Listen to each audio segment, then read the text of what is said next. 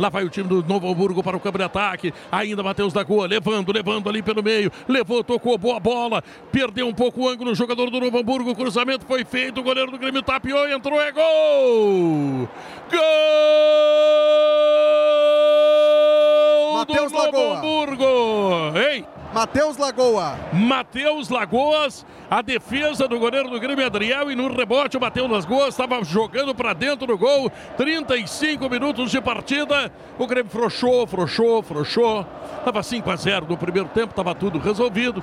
E tá aí o Novo Hamburgo metendo o primeiro gol depois da boa defesa do goleiro Adriel. No rebote, estava ali o jogador do Novo Hamburgo para fazer o gol, Felipe Duarte. Tá certo que as trocas do técnico Edinho Rosa podem ter melhorado também a equipe do Novo Hamburgo. Tem mérito do time visitante, mas o Grêmio relaxou. A vantagem era muito grande, 5 a 0. E o Grêmio foi cedendo espaço, principalmente a contra-ataques. Menezes fez o cruzamento pela direita, o Adriel cortou parcialmente e a bola caiu no coco do Matheus Lagoa, que estava sozinho na pequena área, só teve trabalho de escorar para o fundo da rede. Agora diminui o prejuízo. O time de Novo Hamburgo, 5 para o Grêmio, 1 um para o Anilado, Léo.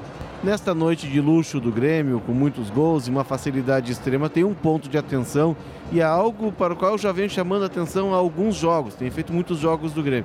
A facilidade com a qual os adversários saem de trás e armam contra-ataques ou pegam a defesa do Grêmio desprotegida. Foi o caso agora.